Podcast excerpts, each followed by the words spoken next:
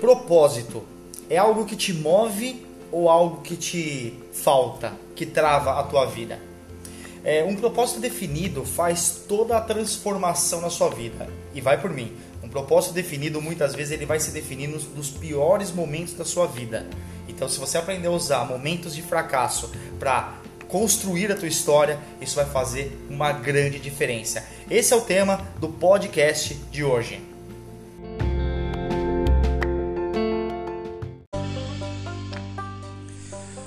Opa, Ricardo Cropanizo aqui, você está no Selvagens Cast, o podcast dos ópticos selvagens. Se você quer vender óculos todos os dias, o lugar é aqui.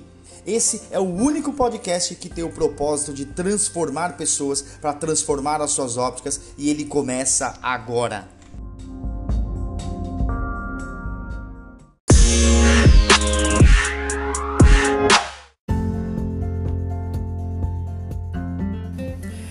Opa, Ricardo Cropanizo aqui. Eu estou muito feliz em estar com você em mais um podcast dos Ópticos Selvagens, nessa série é, que a gente vem recebendo vários feedbacks das pessoas a respeito de as pessoas estão usando para fazer caminhada, para ficar no trânsito, uma nova modalidade de levar conteúdo para as pessoas e está sendo bem bacana os temas, os feedbacks, enfim, você se transforma o tempo todo buscando é, o feedback aí de quem escuta você. Hoje eu estou com um convidado aqui muito especial que é o Juliano da, Juliano Santos, da Adam Robô, fundador do Adam Robô. Fala aí, Juliano, beleza? Olá pessoal, tudo bem? É um prazer aí estar nesse podcast agora, essa modalidade nova. Sensacional aqui estar com vocês. Legal. O Juliano, ele é fundador do Adam Robô e hoje ele já foi no, no, Shark Tank Brasil, né? Que foi aquele programa que é, ele apresentou a ideia dele para levar ali os, os, investidores a acreditar na ideia dele e investir na marca dele. Conseguiu, né? Um, um investidor, né? Conta essa história aí, o dia que você foi no, o dia que você foi no Shark Tank aí. Que eu lembro que na época você fez uma OE nas redes sociais, então foi ali que eu comecei a, a conhecer a tua história, né? Foi, foi muito legal. O Shark Tank Brasil foi uma, uma estratégia nossa de até de divulgação do produto, né? A gente sabe como que o programa de negociar com tubarões não é fácil, né? Uhum. Você entra na jaula com os tubarões, né? Então a gente apresentou a nossa solução e, para nossa surpresa, os cinco investidores gostaram e três aderiram junto, uma proposta conjunta, que foi o Caíto Maia, o, a Camila Farani e o Robson Shiba. E o João Apolinário tentou fazer uma proposta individual fora, né? É, eu, eu, tentei colocar os quatro juntos, mas não deu isso. certo. E aí acabou entrando só o Caíto, a Camila e o Shiba. Legal, é, colocando aí pra galera saber, né? O Caíto Maia é o dono, fundador da Chili Beans, né? Exato. A Camila é daquela empresa de café, né? Como que ela, ela é, começou, né? de café, depois Hoje ela, ela é investidora anjo, né? É, G2 Capital investidor anjo. O Robson Shiba também é investidor é, Charlie Box. Só que ele é dono do Charlie Brown, do Charlie Brown, do Charlie Brown, do Charlie Box e do, Gendai. do, do Gendai, né? Eu nem sabia que era do Gendai. Eu descobri que ele era dono do Gendai numa palestra que eu fui dele no, no Day One da Endeavor.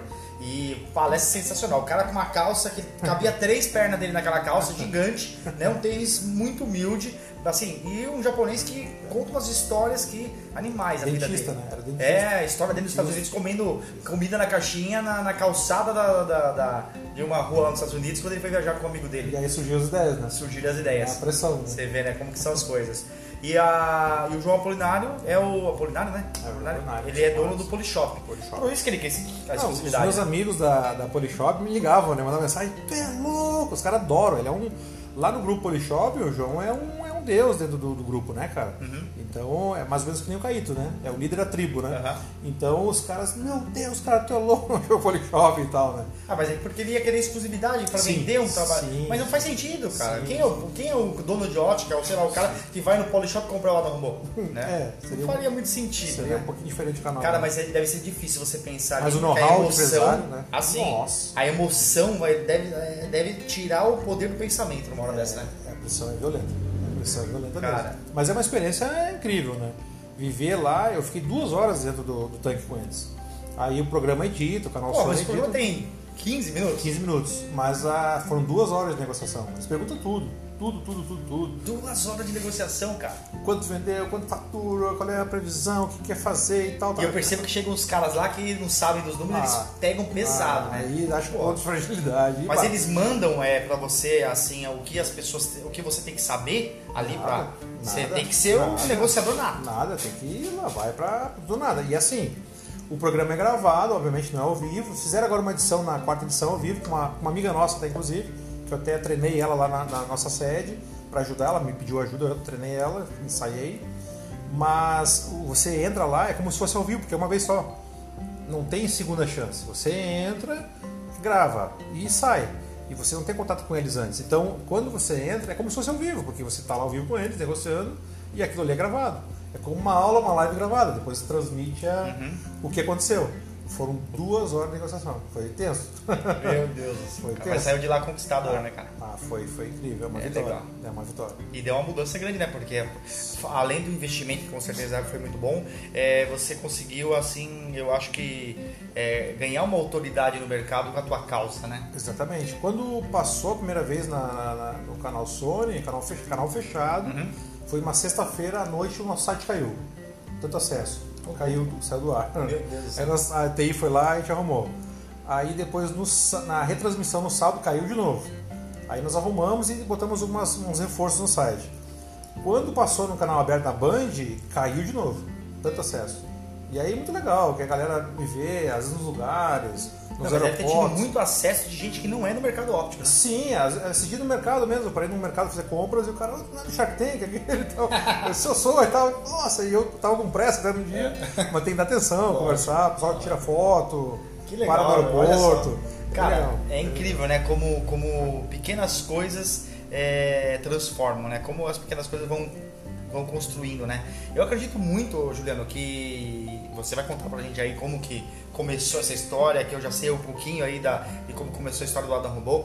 E vamos falar aí também dos benefícios do, do- do- desse, desse robozinho que vocês criaram, né? Robozinho eu tô diminuindo, é um robozão que... Não, mas é carinhoso, pelo, né? Pelo efeito, É é, mais carinhoso, carinhoso. carinhoso. Mas o efeito que isso daí promete já está fazendo no mercado é, óptico e com os planos que vocês têm aí, cara, é, é sensacional. Mas eu acho que assim, é, o, que, o que trava o ser humano hoje é o medo de, de, de sair da zona de conforto. Só que aquela zona de conforto, cara, na verdade é, é uma zona de desconforto camuflada numa zona de conforto. Ele se engana que ele tá ali feliz, não sei o que, mas ele não tá né? Quantas pessoas, cara, que não tem. E, quando você se, se coloca numa situação nova, mesmo que você se prejudique. Eu, quando pedi a demissão da Roya, cara, eu saí, eu, eu, eu estava na Dutra, indo pro, pro sítio do Rio de Janeiro, estava indo pra Guarulhos, e aí eu tinha vários pendrives com, com, com vídeos do YouTube que eu conseguia baixar só o áudio e colocar no pendrive. Como eu passava Era quatro um horas. podcast já. Era, podcast. Era podcast. Já era podcast. Eu ficava quatro horas por dia no trânsito de São Paulo. O que, que eu fazia, cara? Eu colocava aqueles pendrive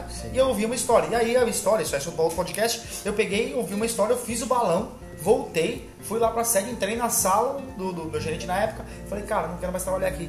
Falou, mas você vai trabalhar onde, cara? Vai trabalhar na Velux, vai trabalhar na Zeiss, na Roda Stock? Pra onde você vai? Eu falei, cara, não vou pra nenhum lugar. Eu só quero não olhar pra trás. Eu tenho 26 anos na época. Eu tenho 26 anos, eu não quero olhar, eu não tenho filho ainda, né? Na época eu não tinha Luísa. É, eu não quero olhar pra trás e me arrepender do que eu não fiz, cara.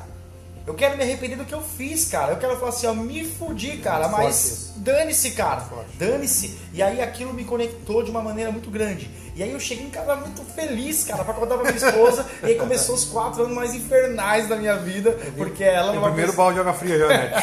porque ela é uma pessoa totalmente mais vale um pássaro na mão do que dois voando, e pra mim é os dois voando, eu querendo os dois, né? E ali começa uma história. Mas, cara, conta pra gente aí é, como começou a história da Dorval. Qual foi o, a sua carreira dentro do setor óptico, né?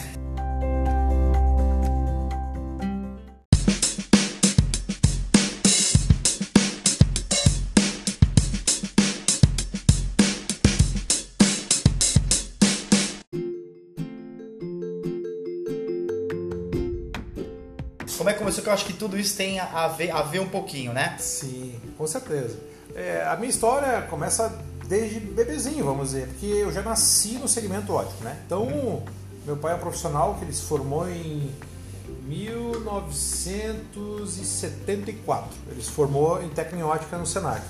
E nessa época já, ele depois ele foi gerente de loja, laboratório, tudo mais, e botou a ótica dele. Então eu já era criança, como a Luísa, tua filha, Uhum. sempre junto, né? Sempre junto, acompanhando meu pai fazendo. Então brincava nas lojas. Ah, Isso era onde? Onde? Isso era em Guaíba, no Rio Grande do Sul. Ah. eu, sou, eu sou natural de Porto Alegre, sou gaúcho. Moro há seis anos. É, bah. Já perdi um pouco do bar porque no dia a dia, né? Já moro há seis anos em Curitiba. Agora você tem o daí. É, e, e Piá, é, né? O Piá. Então é, já é Curitiba, né? Curitibano. Morei dois anos em Florianópolis. Hoje a sede do Adam tá lá. A sede do Adam lá. O Adam nasceu. O Adam é curitibano, né? Nasceu em Curitiba, então paranaense. Legal. E a gente tem orgulho disso, porque a vida vai, vai desenhando, né? Vai desenhando as coisas. E E depois você até depois, depois eu até me lembro de falar um pouquinho dessa história, porque o primeiro ano que eu fui morar em Curitiba eu queria ir embora, então e eu não entendi por que, que eu estava lá. Mas eu, eu, eu insisti porque assim, na época minha esposa estava amando a cidade, eu odiando a cidade, as pessoas, a- aquele inicial de adaptação em Curitiba. E eu pensei, meu Deus, por que Deus me trouxe pra cá? O que, que eu tenho que aprender aqui? O que, que eu tenho que fazer Mas Adam nem existia, certo? Não existia. Você vai fazer o que em Curitiba? Eu fui assumir uma rede de óticas que eu era franqueado na ocasião, eu era franqueado das óticas Diniz naquela época. Aham. E aí eu fui assumir uma praça lá, pra, a, a, Em Curitiba. em Curitiba, da Sangue Novo e tal, assumi algumas lojas lá. E Só que estava sendo um ano terrível. E eu queria, poxa, eu tinha minha vida confortável em Porto Alegre, minhas lojas em Porto Alegre, indo bem, faturando. E chega lá um desafio e a hostilidade do que eu estava vivendo. É a cultura, mudou tudo. Mudou tudo, Você cara. não entendeu porque você não entendeu o Eu seu não- propósito de estar lá. E aí eu comecei a procurar. Eu dizia assim, putz, Deus não me botou aqui por nada. Tem que ter uma razão de eu estar sofrendo esse ano aqui, eu tenho que descobrir o que é. O que, será, o que, que será que é? E logo em seguida, depois começou a surgir o graduado. Cara, Então, e eu vou fazer um parênteses aqui, cara, porque eu falo uma frase muito importante na parte de propósito, que é assim, ó. Se você não sabe qual é o seu propósito, o seu propósito é esse. Descobrir qual é. E, e cara, você, você se deixou nesse time, mesmo você não entendendo, a vozinha dentro de você falou, cara, vai, dá um tempo que você vai descobrir, vai encontrar o que é Isso, teu. Exatamente. Espera que tu vai entender, vai acontecer o momento de entender. Então, era exatamente isso. O primeiro passo que eu fiz é o seguinte: por que, que as pessoas aqui não dão bom dia, tem cara fechada, são frias, não gostam de fazer amizade? Só chove nublado lá? É, só chove nublado, o maior lugar mais nublado do Brasil, né? Frio. Aí eu pensei, cara, deixa eu pesquisar isso. Daí fui em busca da cultura curitibana. Aham. E aí comecei a entender a cultura, eles não faziam aquilo de propósito, porque é cultural, é herdado Sim, das sim. famílias, de anos. Sim. E aí eu entendi, por exemplo, que eles trouxeram isso da guerra. Lá tem muito ah, alemães e poloneses. E na época da guerra, os, os, os migrantes vieram de mal da Alemanha, da Europa. Poloneses e alemães não se falavam por causa da guerra. E eles trouxeram isso pra cá e não se falavam aqui também. Hum. Só que daí nascia um filho e um neto, e o, e o neto herdou isso aí e achou que era normal, mas não era. Era um comportamento da época da guerra. Caraca. Que acabou se alastrando isso dentro da cidade, só em Curitiba, né? Não sabia disso, Na cara. capital, sim, na capital tem isso. E é Até das- hoje? Até hoje. Claro que se perdeu muito porque as pessoas Sim. viajam, agora se conectam mais. Mas ainda é uma característica forte da cidade. As pessoas são desconfiadas, exemplo, não, não frequentam a casa um do outro. Isso no gaúcho não, né? O gaúcho, primeira coisa, fazer um churrasco junto, vamos comer uma coisa e tal, uma refeição e tal. Então, isso eu senti muito. Essa Mas parte cultural eu senti também quando eu vim morar mas aqui. eu fui em busca da cultura. Por que, que as pessoas são assim lá? Aí eu comecei a pesquisar, a estudar o comportamento das pessoas. Eu passei a não julgar mais as pessoas e comecei a procurar entender, ter empatia por elas. E aí eu passei a viver mais feliz, comecei a ter amigos na cidade, que hoje são amigos incríveis lá, construir amizades, construir relações. E a partir daí foi mais fácil descobrir o propósito, por que fui para lá. Cara, isso é muito louco, porque o, o- você falando disso, cara, a gente vê que, que você parar de julgar as pessoas, né, cara? A gente, a, a gente não vê o mundo como a gente, o mundo é, né? A gente vê o mundo como a gente é. E essas lentes que a gente usa para enxergar o mundo, elas são opacas, né? Você, você enxerga ali por pequenos buraquinhos, ah, são os buraquinhos que você julga, que você tem aquela primeira impressão, você aquele negócio que muitos têm a mentalidade que todo rico é ladrão, todo rico faz coisa errada, né? É, a grama do vizinho é mais verde quando é coisa boa, mas quando é desgraça, a sua grama é mais verde, né? O- É maior. É, o brasileiro tem essa, essa cultura, né, cara? E eu então, cara, tava andando aqui, torci o pé, e eu então, cara, tava andando, quebrei a perna. ser maior. O cara quer disputar na Não, dor. eu que arranquei a perna. É, é, assim, né? Meu, pelo amor de Deus. E o, e o- além do e eu então, tem uma coisa que eu também não gosto, que é o, o e se, né? Ah, meu, Ai. e se eu tivesse falado? E se eu tivesse feito, sabe? Se eu tivesse estudado, É. se tivesse oportunidade, Essas coisas se atrapalham demais. se eu não fosse criado na comunidade, essas coisas É. assim.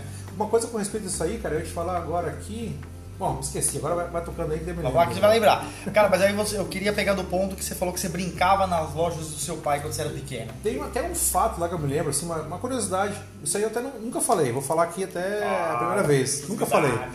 Uma vez eu tava na loja do meu pai, eu me lembro que meu pai estava fazendo uma promoção de marketing. Na época, meu pai, as lojas deles eram óculos, óculos de sol, joias e era porcelanas ainda, se vendia porcelana, pratos, cristais e tal.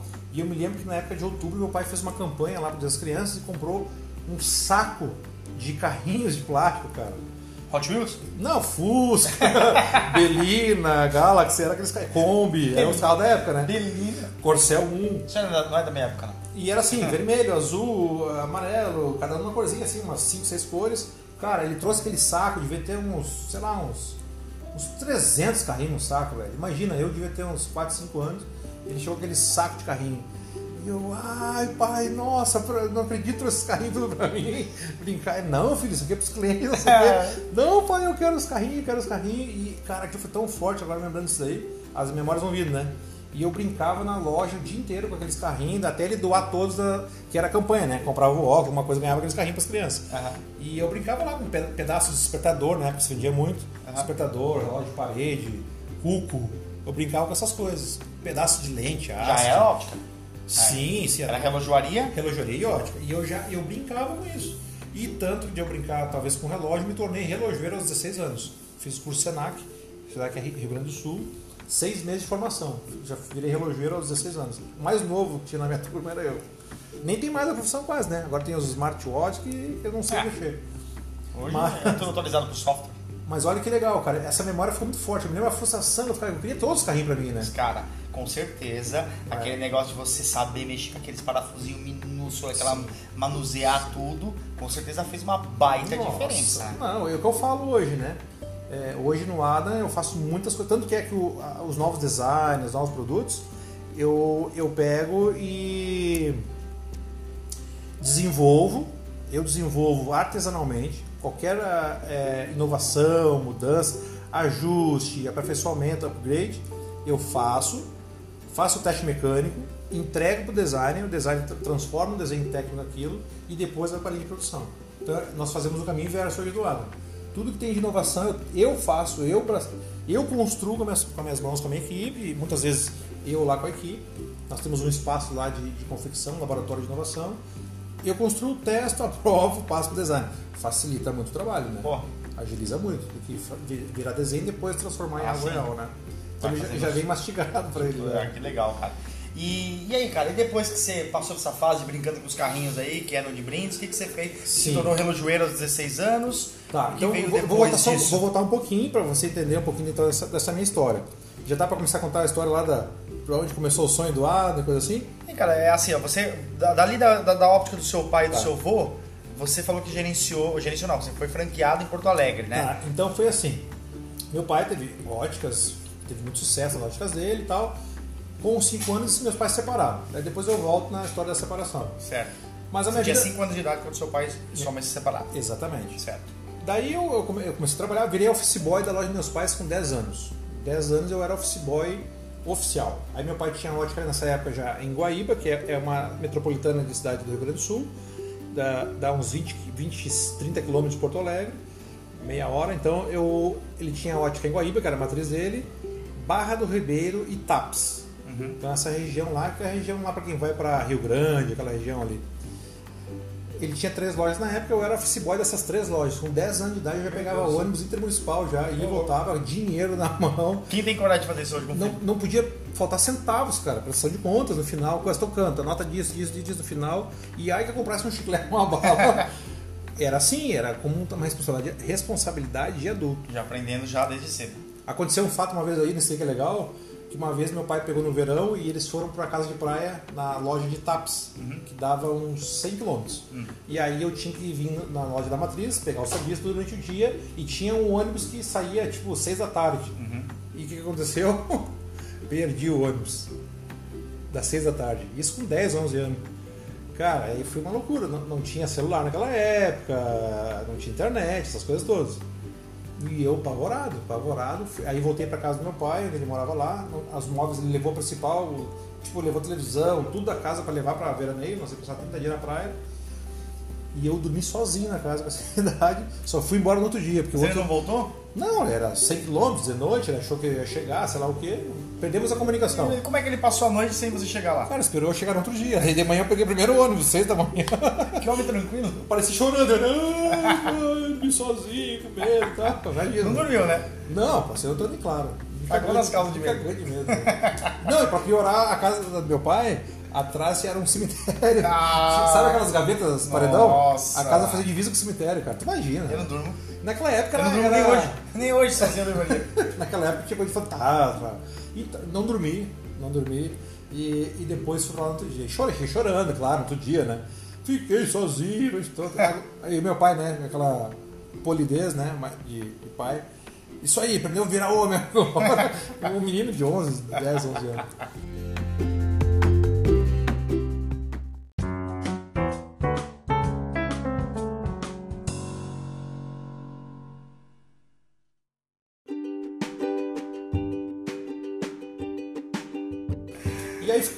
Então, trabalhei office boy com meu pai até os 14. Aí eh, queria virar homem e tal, eu fui trabalhar em uma empresa lá na época no Rio Grande do Sul. Aí com, fiquei um ano fora da ótica pra- praticamente, com 16 anos aí eh, queriam que ele fosse gerente de uma ótica lá no Rio Grande do Sul. Ele estava no laboratório e ele disse, ah, não posso ir, mas tem meu filho. Aí me recomendou, eu fui, virei gerente de uma ótica lá aos 16 para 17 anos, que eu trabalhei até meus 20 Já anos. formado como relojeiro. Já, já formado como relojeiro, já fazendo, fazendo os cursos técnicos em ótica, assistindo todos os congressos da época de congressos de oftalmologia que tinha no Rio Grande do Sul, congressos da, do Sindiótica, que era muito forte, né? O presidente na época era Chico Maia, é, encontros regionais de estudos óticos no Rio Grande do Sul, deve estar, sei lá, na 40 edição, né? É super tradicional, Sul é um dos movimentos mais forte. fortes do Brasil. Sempre foi forte no Rio Grande do Sul. Fortíssimo. né? Essa parte de E, desenvolvimento. cara, desde lá eu já ouvia falar do ótico, fazer consulta, optometria, não existia o nome optometria, né? E nesses encontros eu fiquei sabendo da primeira turma da UBRA na época, que era a primeira turma que se formou de ótico optométrico, que chamava na época, da UBRA, a primeira formação dos optometristas do Brasil, eu tive contato. Até pensei em fazer na época e tal, mas não estava no momento de fazer e acabei não fazendo. E aí, botei minhas próprias lojas, a- abri minha primeira loja daí própria com 19 anos, quando eu saí da... é, eu era gerente das óticas Deconto na época, eu trabalhava com o Fernando Deconto, que é uma ótica tradicional, tem quase centenária lá no Rio Grande do Sul. E aí eu decidi botar minha loja. E abri uma ótica no bairro, e aí me casei na época e tal. Depois é, acabei também me separando, daí fui, fui mudando. Depois abri óticas na Zona Sul, abri três óticas no Rio Grande do Sul. Trabalhei até há uns 10 anos atrás, e aí foi na ocasião que eu conhecia o pessoal da Ótica Diniz, conheci o presidente, o vice-presidente, o Ariane Diniz, o Vidal, e acabei fazendo amizade com eles, é uma amizade forte. Vários amigos meus acabaram entrando na franquia, então Você é dono das suas lojas e ainda. eu dou nas minhas lojas próprias, óticas Green em Porto Alegre. E aí até que um dia eu fui numa, numa inauguração em Cascavel, no Paraná, e eu tava lá o vice-presidente, ele, ele falou, "Ó", ele fala rouco, né? Chefe, quando é que você vai vir para o grupo e tal? E aí a- formamos a, a parceria para eu entrar, vendi minhas lojas no Rio Grande do Sul. Eu ia para a região de Paranavaí, lá pertinho de Maringá. Eu ia para Paranavaí, depois ia assumir a Praça de Maringá, ali aquela região. No dia, um dia antes de eu ir para lá, ele me faz um telefonema e diz assim: Juliano, tu não vai mais para Paranavaí. Eu, como assim, Samuel? Não, tu tem que ir para uma capital. Tem que... A Maringá tem 300, quase 400 mil habitantes. Foi muito boa, cara. Muito boa. Ele disse assim: não, tu tem que. Eu já tava com casa alugada, ponto de loja alocado, fiz tudo, tudo programado. Ele chegou e disse assim: aí olha que começa as coisas, né? Chefe, tu tem que ir pra Curitiba. Eu disse: tu tá louco, Samuel? Curitiba, aquela mega capital lá gigante, lá é osso duro, ninguém quer Hoje lá. quantos milhões de habitantes em Curitiba? 3 milhões e 800. E Porto Alegre tem quase 2 milhões, é o dobro de Porto Alegre, do Rio Grande do Sul. E aí ele disse, não, vai pra lá. Eu sabia que lá, era, lá a pegada era puxada, né? E aí ele insistiu, trocou minha vida, eu não sabia. Cara, sabe quando tu puxa o tapete assim, tu fica sem chão? Eu não sabia em casa chegar e dizer pra minha esposa assim, tu quer notícia boa ou quer notícia ruim? Bem assim, foi um dia pesado. E aí começou aí já a questão de Curitiba, né? Então a, essa coisa de eu parar lá tinha um porquê, eu só não entendia o que, que era, né? E daí, a partir daí fiquei em Curitiba, fiquei com as lojas daí é, 3 para 4 anos, até que o projeto do Adam cresceu tanto que eu tive que. Ah, o projeto do Ada começou Começou lá, com começou lá. você nas Porque- lojas. Você tinha quantas lojas É. lá chegou a ter? Eu tinha três. Três de início lá, em Três Curitiba. lojas, Em Curitiba. Daí a- as coisas começaram a, eu comecei a desenvolver a solução em 2016 e tal.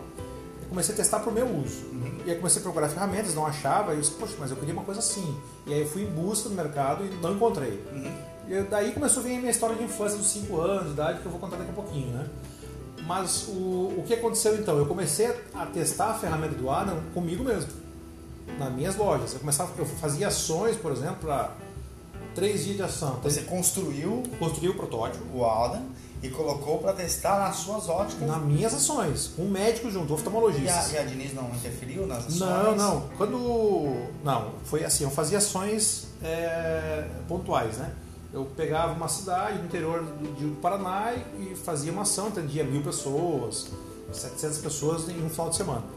Então, eu, o que, eu combinava com o médico? Eu disse, doutor, eu vou testar esse meu, meu equipamento aqui, eu vou escrever ali tudo o que, que é. Não tinha, não tinha aplicativo, não tinha software, não tinha nada. Era uma uhum. caixa de acuidade, feiosa, vamos dizer assim, e papel. E anotava tudo que do paciente ali, ó, eu acho que o grau é esse, o teste deu isso, eu acho que o cara tem miopia, eu acho que o cara tem catarata, tem tá, tá, tá, tá, tá, tá botava lá. Ele recebia na sala, confirmava tudo. O oftalmo. Oftalmo. E aí, só que daí surpreendeu, deu mais de 90% de acuracidade. Deu mais de 40%, mais de 90%. E aí eu comecei a falar com ele, conversar, conversar, conversar, dava até a graduação. Ele disse, cara, tu, tu tem que ser oftalmologista, ele dizia pra mim. e aí eu comecei, poxa, isso dá pra fazer um negócio legal, não só pra mim, pras óticas. Quando eu estava com esse protótipo, eu começava a conversar com alguns amigos. E aí, para minha surpresa, eu, eu, os amigos, ah, eu quero um, faz um para mim, faz um para mim, faz um para mim. Então tinha amigos de ótica, amigos de ótica, tudo conhecidos. E aí já tinha vendido mais de 10 já e eu não tinha nenhum produzido. E para mim a mais surpresa ainda, o Vidal um dia, o vice-presidente, esse cara que me mandou para Curitiba, foi lá visitar minha loja e perguntou: "O que é isso aí, chefe?" Perguntou para mim. Ah, esse é um aparelho que eu desenvolvi aqui para fazer os testes, trazer cliente para loja e tal, tal, gerar consulta. Deixa eu ver, testei ele, o cara, ele é daltônico do vermelho. Descobri que ele era daltônico, não ele sabia. não sabia. Não sabia. Ele não sabia? Não, não sabia. Descobriu? Descobri que era daltônico. Ele disse, ah, vamos levar isso para franquia, para os franqueados. E aí, o que aconteceu? Eu fui em São Paulo, levei três cores diferentes, modelo, ele aprovou. Meu primeiro cliente oficial foi a franquia da Loja Já. Começou certo já. Cara, graças a Deus aí, aí virou uma tradição, né? Até hoje. Todo produto que a gente faz, a gente tem uma lista de espera, a gente vende sempre mais e não todo produzido ainda. Virou uma tradição. É igual a Apple. Virou uma tradição. Virou igual a Apple, vende um milhão de aparelhos antes de ir na pré-venda. Tomara que cheguemos essa, agora essa, esse sonho aí. É, tem uma frase que o, o, o Bessa, que era o dono da Opto Total, né? Falava para os gerentes da, da Roya e os gerentes da Roya falavam. Quando eu pedi demissão, o Paulo, que era o gerente meu na época, falou para mim assim: nada resiste ao trabalho. É. E aí depois já vai, nós estamos aí há sete anos com, com, com os Ópticos Selvagens, né? Vai fazer agora em, agora em março, hoje é dia 20 de fevereiro, nós estamos gravando esse, esse podcast. A gente, é, é, hoje eu completo essa palavra, nada resiste ao trabalho com propósito. Sete anos. Sete anos. Para mim, eu, eu vejo Ópticos Selvagens, agora podcast, um novo modelo, vocês estão tão vivos parece que faz sete meses, né? É, cara. Essa é legal, né? É, a energia de quem tá começando. Mas né? aí que tá, cara. É, o propósito, cara, o, o propósito te, mandei, te mantém com aquele tesão Chama de, de, de, de moleque, sabe, cara?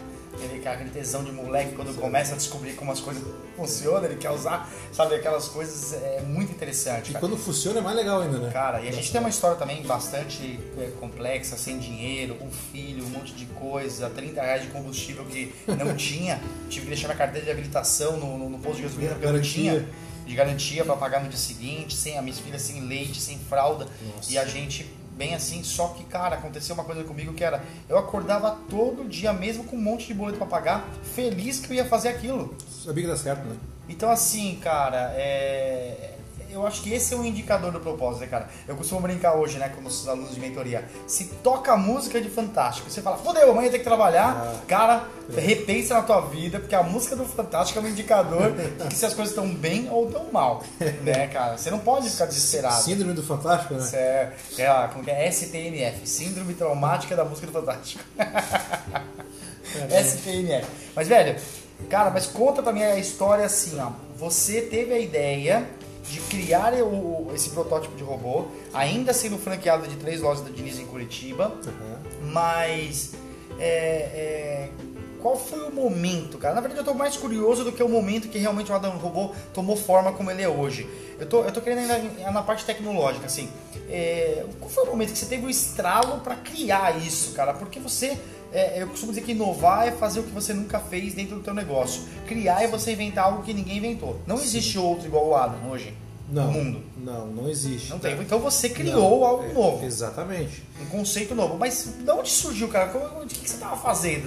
Você estava onde, cara? O que, que você tinha fumado para ter a ideia de um robô desse aí, cara? Cara, eu acredito muito em Deus, sou um cara que tem, sou muito, tem muita fé, né? Uhum. Então, eu, é, e o otimismo, nasce, acho que nasce na gente a gente trabalha ele, melhora.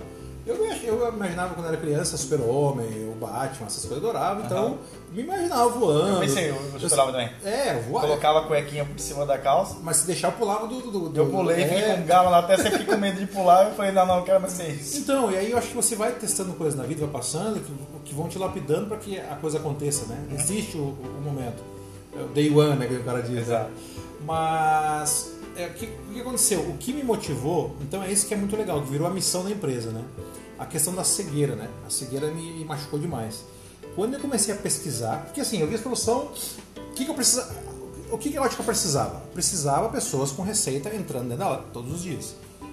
Sim, a pelo menos a matéria-prima da ótica. Matéria-prima da ótica. Então, o cara precisava criar essa matéria-prima. Se você tem uma ótica, você tem que ter pessoas entrando todos os dias com uma receita na mão para comprar o produto. Só, só um parênteses aí. Quando eu fiz um trabalho em Curitiba, eu lembro que na época estava estourando uma brigaiada com um negócio chamado cartel dos médicos, essas coisas todas. Aí um problema grande que deve ter até hoje lá. Sim. Na época eu lembro que a bióptica estava em cima disso, junto com polícia, o caramba tal. E era um problema para as óticas que não estavam ali nesse conglomerado ali de, de, de médicos conseguirem receita. Então você estava sofrendo também por essa isso. queda de Sim. receita e você foi atrás para gerar. Cara, olha que puta lição que tem aqui para você que tá ouvindo.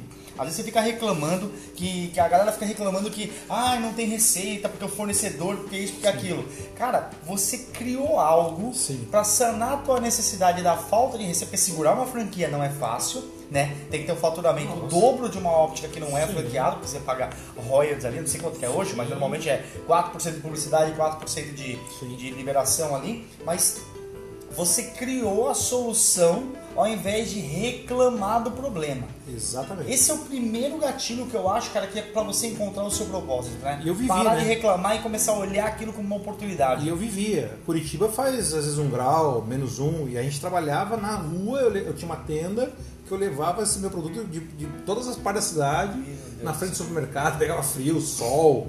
Cara, aí meu produto primeiro era ligado na luz, né? É. Na tomada. Aí você vai em alguns lugares, uma praça não tem tomada. E aí eu ligava, eu fiz um adaptador para botar no meu carro. E aí eu dizia, pessoal, de hora em hora vai lá e vira a chave do carro. Deixa uns 15 minutos ligado o carro, né? O que a turma fazia? Trabalhava, trabalhava, chegava no final do dia, não ligava o carro. Não tinha Chegava, tinha que empurrar o carro. E aí eu pensei, pô, meu aparelho tem que ter uma bateria que funcione. E aí então as coisas foram acontecendo de um modo assim mágico, vamos dizer. Mas olha só que interessante, cara. Você saiu da teoria, Sim. foi pro campo ah, testar total. e você só foi percebendo a evolução no teste.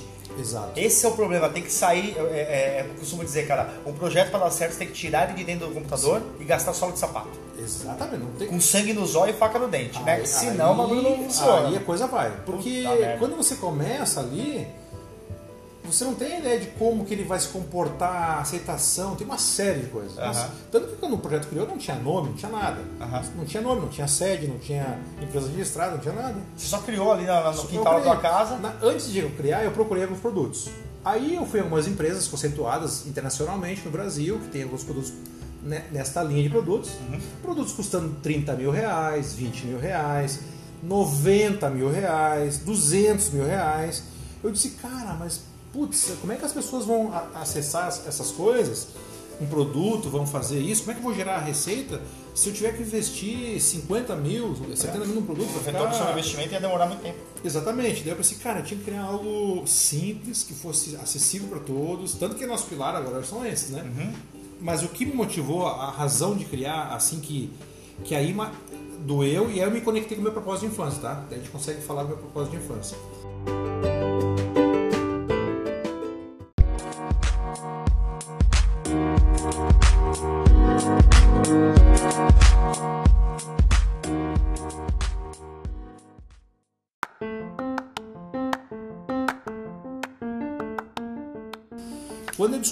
Todo dia 18 mil pessoas ficam cegas no mundo, 18 Você descobriu isso como? Quando Pesquisando. Você foi, quando você foi comprar esses Não, equipamentos. É, fui comprar, daí eu, era complicado de usar, era complexo, era pesado, com bateria, não tinha sistema operacional, não tinha gestão, não tinha software, não tinha aplicativo, não tinha E nada. aí, nessas pesquisas, você descobriu que 18 mil pessoas Aí eu comecei a pesquisar cegas fundo. no mundo. É, eu fui pesquisar a organização de cegueira, ONGs, Organização Mundial de Saúde, Brasil, os dados de esfera e tal, mas eu comecei a, a juntar os dados e formar. Todo dia no mundo, 18 mil pessoas ficam cegas. E quase 2 mil crianças. Então dá quase 20 mil pessoas. Meu Deus do céu. E o pior não é isso, cara. O pior é que 80% desse total dá para evitar. 80% é evitável. Tanto que se existe, o Lions publicou há mais de 20 anos a, a campanha da cegueira evitável, que é o Dia Mundial da Visão. O dia agora esse ano vai ser dia 8 de outubro. Aham. Então, é, a cegueira ela é evitável em 80% dos casos. Eles chamam cegueira evitável. Desde o quê? que? começa pelos testes preventivos, que é o que o Adam fazia. E a atenção primária da saúde. E hoje, cara, é, vai, sei lá, 50% da população brasileira precisa usar óculos, mas é, desses 50% aí, cara, 50% acho que nunca teve, 60% nunca fizeram um exame de vista. Segundo aí, tá? Vou pegar algumas fontes que a gente Ah. conhece, né? CBO, abiótico e tal. A estimativa desses órgãos é que a demanda brasileira para todos os anos teria uma necessidade de uma consulta, todos os anos, é de é, entre 130 a 160 milhões de brasileiros. É, é o número que eles, que eles falam. Aí, claro, existe a consulta, exame, todos- mas precisa de um acompanhamento visual, tá? Existe a oportunidade de salvar as pessoas. tratar de disso, uma né? maneira. Desse, desse, tratar, ajudar essas pessoas, né? E assim, olhando pro lado comercial, um potencial de crescimento do Aí que mercado tá, é olha, enorme. aí que tá. Sabe quantos chegam nos consultórios no Brasil? É. 20 milhões. Então, a gente deixa, vamos botar que a gente deixa para fora da fatia do mercado 100 milhões de brasileiros. Agora pensa, imagina se hoje o mercado todo de. Nós estamos em 24 bi, né? Se não me engano, Hum. mercado ótico. Imagina pegar esse mercado todo, que está hoje para 20 milhões de pacientes que chegam às consultas, Nossa. gabinetes e tal, e transformar ele para mais 20, 500 mais bi. 20, mais 20. Quantos consultórios vai ter? Quantas óticas? Quantos laboratórios? Quantas fábricas mais vão abrir?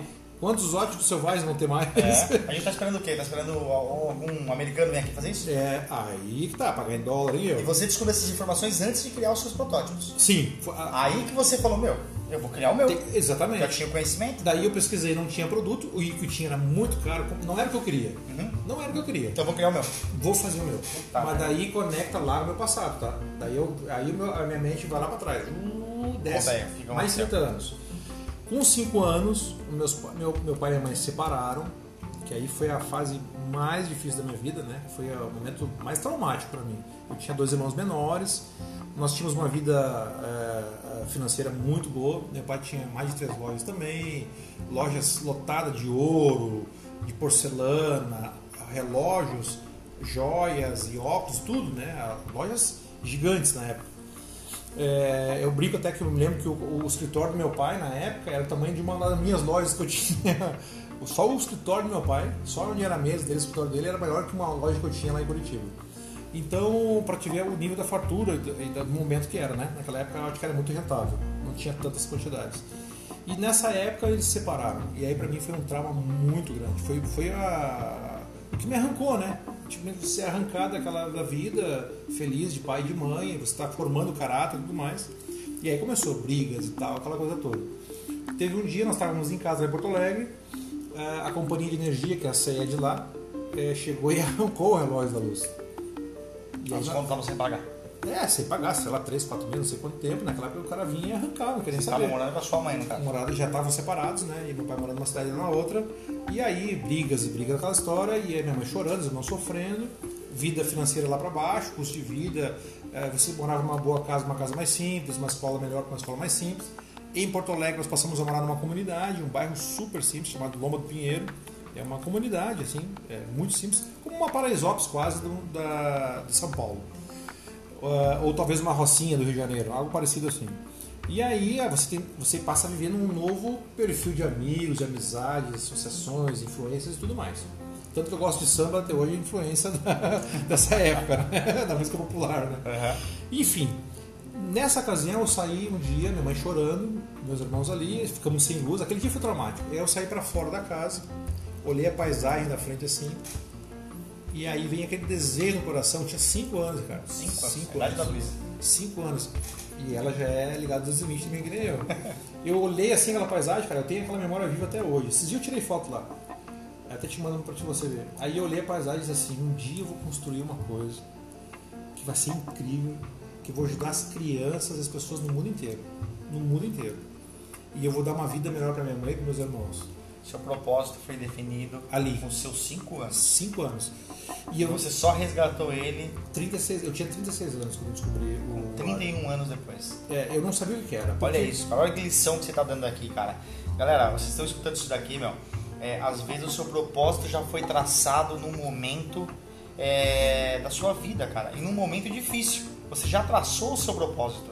E às vezes você não tá ligado nisso. Às vezes você tá olhando tanto, cara, pro Datena, que só dá notícia ruim, que você fica, com, você fica com medo, né, cara, da, da, da vida, né, cara? O medo é uma coisa que trava a gente, o medo de morrer, né? As pessoas têm medo de morrer, acho que aquela vai se encontrar com o diabo, né? Vai, ah, eu vou pro céu ou eu vou pro inferno. Elas têm medo de, de se encontrar com o capeta lá, falar, meu, fiz tanta coisa errada que eu vou tentar fazer as coisas certas em vida.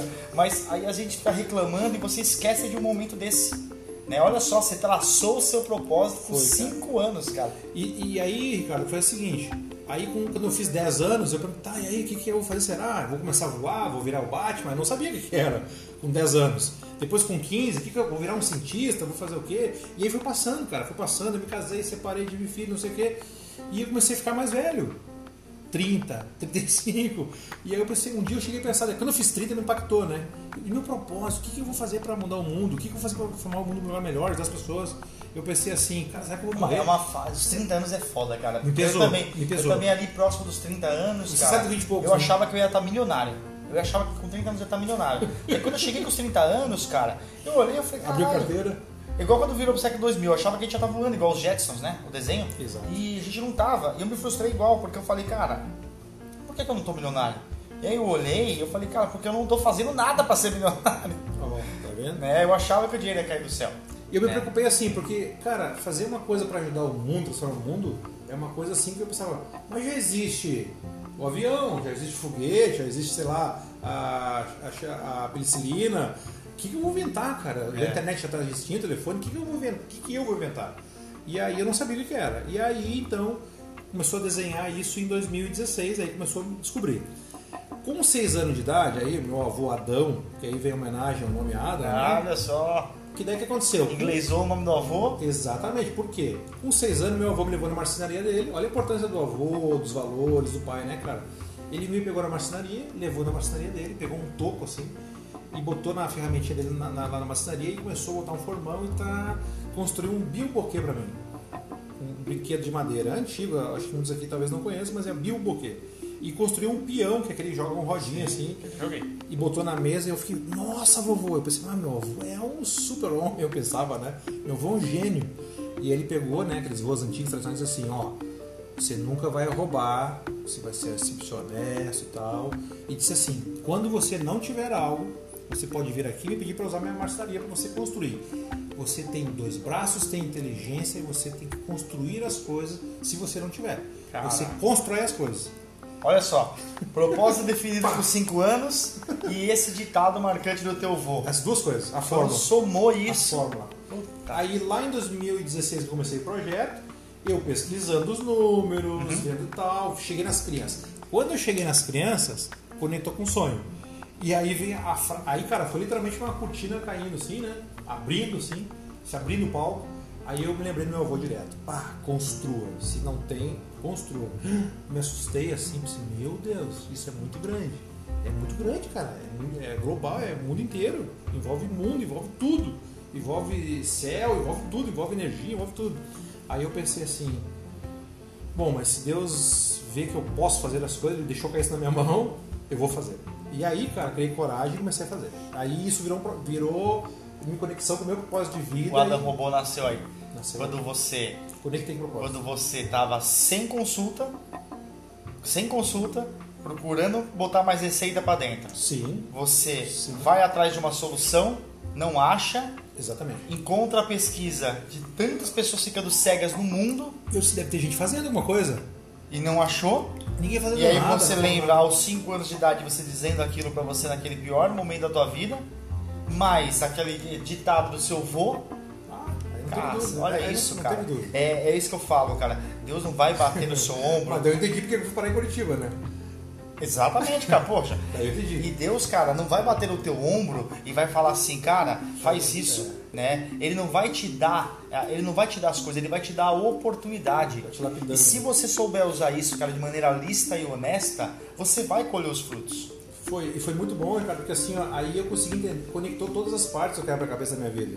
As partes se juntaram e fez sentido. Por que, que eu passei aquele problema lá? Por que, que eu sofri aqui? Por que, que eu fiz isso e tal? Aí a vida começa a fazer sentido. Você começou a agradecer por ter passado por isso. Totalmente. Não é? Totalmente. Isso já aconteceu muito comigo, E cara. se não fosse desse jeito, eu não teria feito.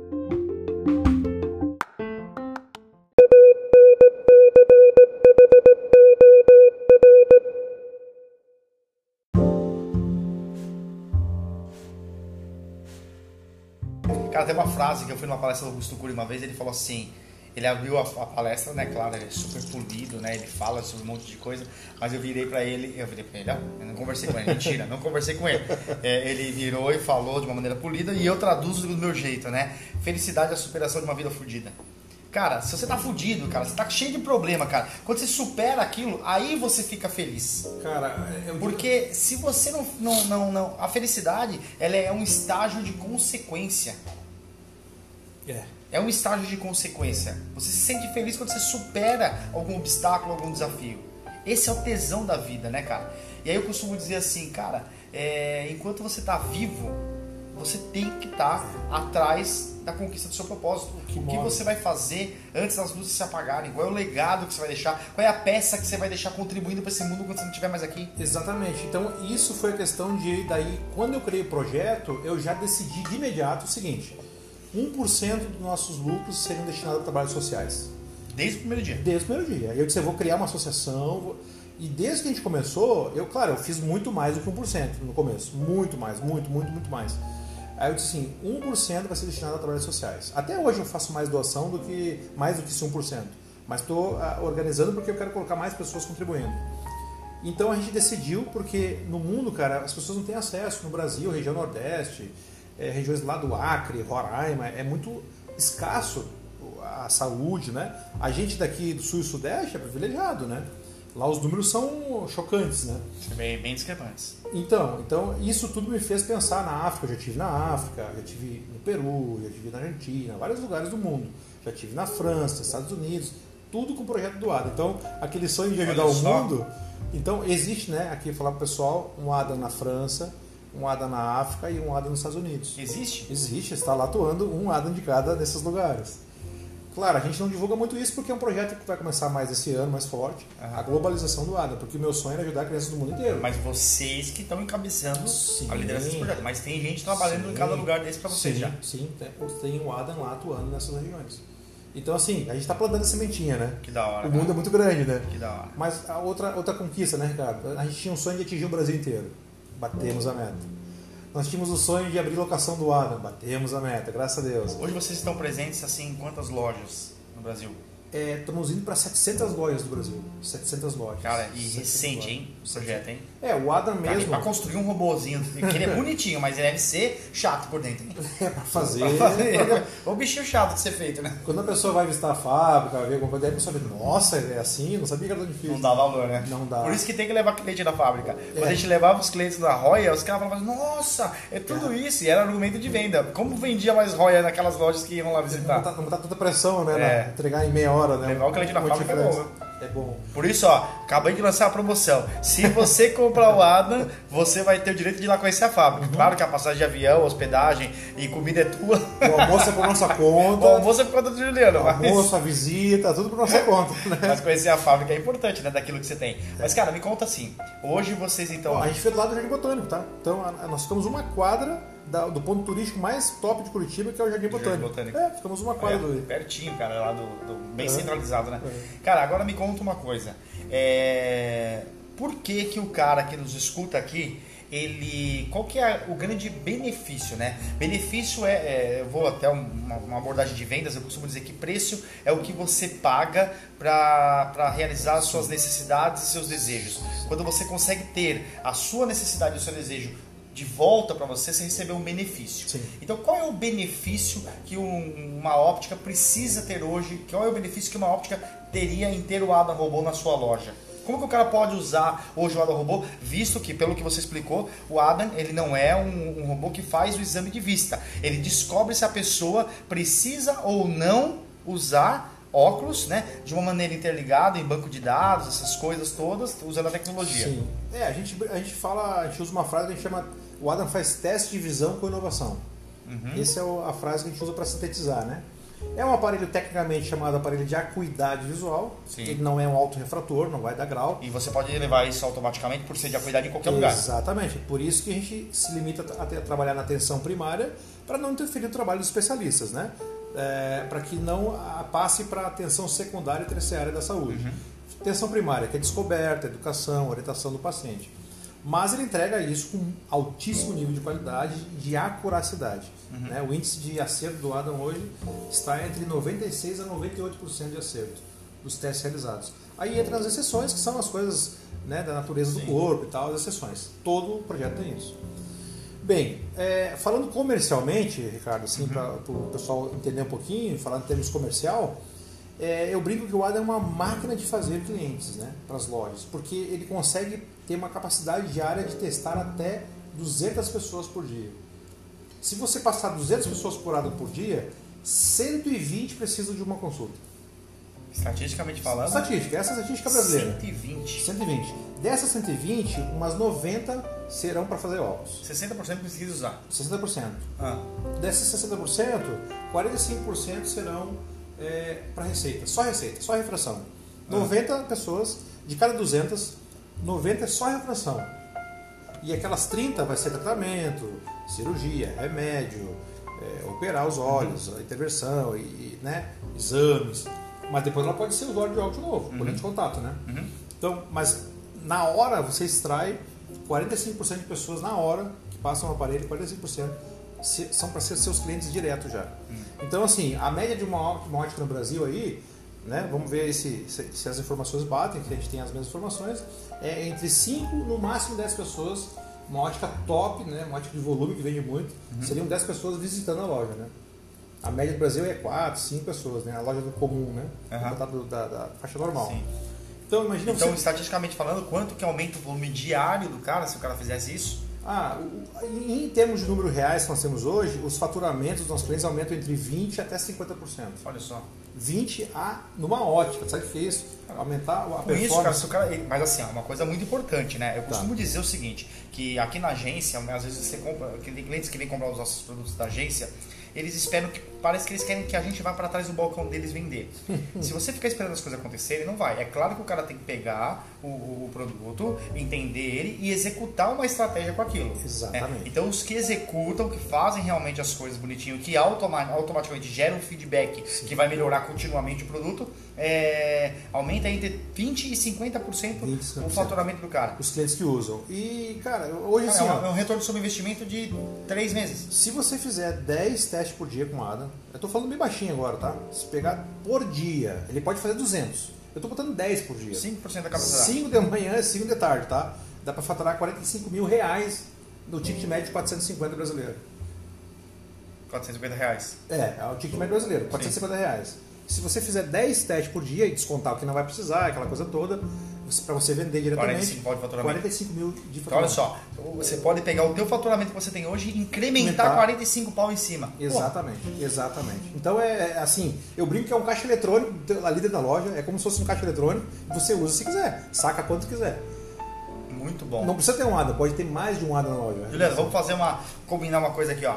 Eu vou comprar um Ada Robô seu Tá. e nós vamos sortear esse Ada Robô para um, um aluno da nossa mentoria. Nós vamos abrir agora as turmas Bora. da nossa mentoria óptica no piloto automático agora e a gente vai sortear um. Só que antes você vai me mandar ele Tá. pra gente poder conhecer esse produto de perto, porque assim, eu vejo muito essas coisas, mas eu nunca peguei ele na mão, né? A vi na feira, essas coisas todas, mas assim, eu não tive a experiência de realmente Usar. usar ele com a experiência que o lojista vai dar. Ver a né? reação das pessoas, Ver a reação, do público. isso é muito legal. É legal. Cara, sensacional, cara. Que puta história legal. Adorei, cara. Adorei esse ponto, assim, dos seus 5 anos de idade, o propósito foi definido. Ali do teu avô na marcenaria, tipo, você teve ó, o ditado de vida, né? E no momento que você tava perdido do seu propósito, você, por que, que eu tô aqui nessa porcaria de cidade, não sei o que, não sei o que, e se encontra tudo aquilo através da necessidade de você gerar a matéria-prima. Foi através de uma pergunta que você encontrou do propósito de vida. Velho, e agora sim, você já disse que esse ano começa, né? O Adam Internacional, né? Agora a gente vai crescer. Mas é, qual que é a, a, a- meta para daqui cinco anos para o Adam Robô? Nós tamo- a vou falar para 2023, que é uma meta que estabeleceu nossa global. A gente quer chegar em 2023 realizando um, milhão, é, um bilhão de testes no mundo. Um bilhão. Um bilhão de testes no mundo, em 2023. Falta três anos, né? Agora tem 2020, mas três anos para a gente realizar essa meta. Mas é nível global, né? Sim, sim. Incluindo o nosso país, né? Que maravilha, hein, Então cara? a meta é um bi Cara, de testes. tem né? tudo a ver com a nossa mentoria que a gente fala, né? Mira na lua, que se você É. atingir as estrelas, você já tá no lucro. Duro que os caras estão mirando no fio do poste e É. estão atingindo o meio fio, né? E aí não cresce nada.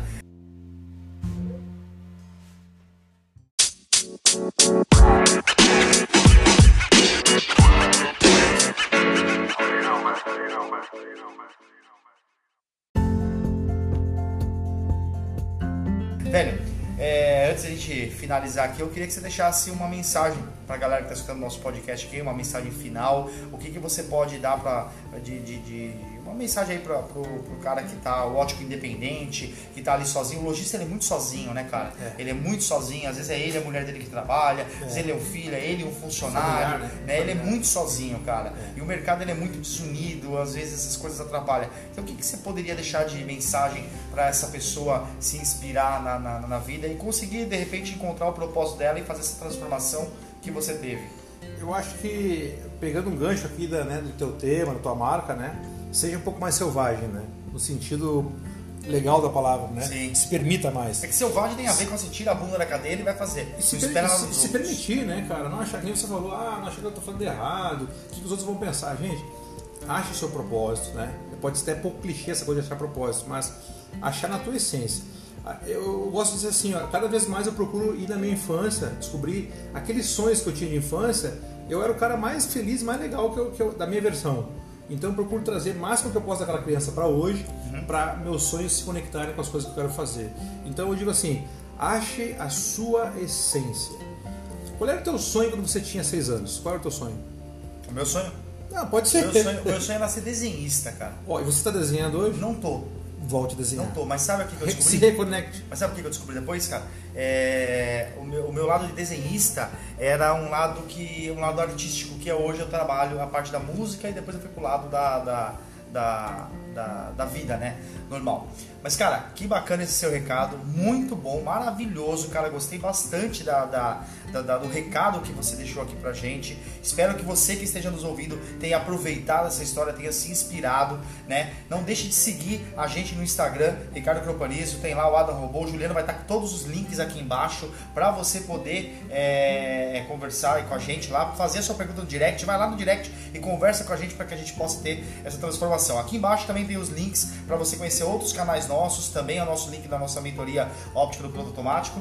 E vamos nessa, fazendo a transformação, porque o Adam Robô está transformando o mundo. E você, com a tua história, também pode transformar o mundo. Já pensou se você for a próxima franquia mundial de ópticas?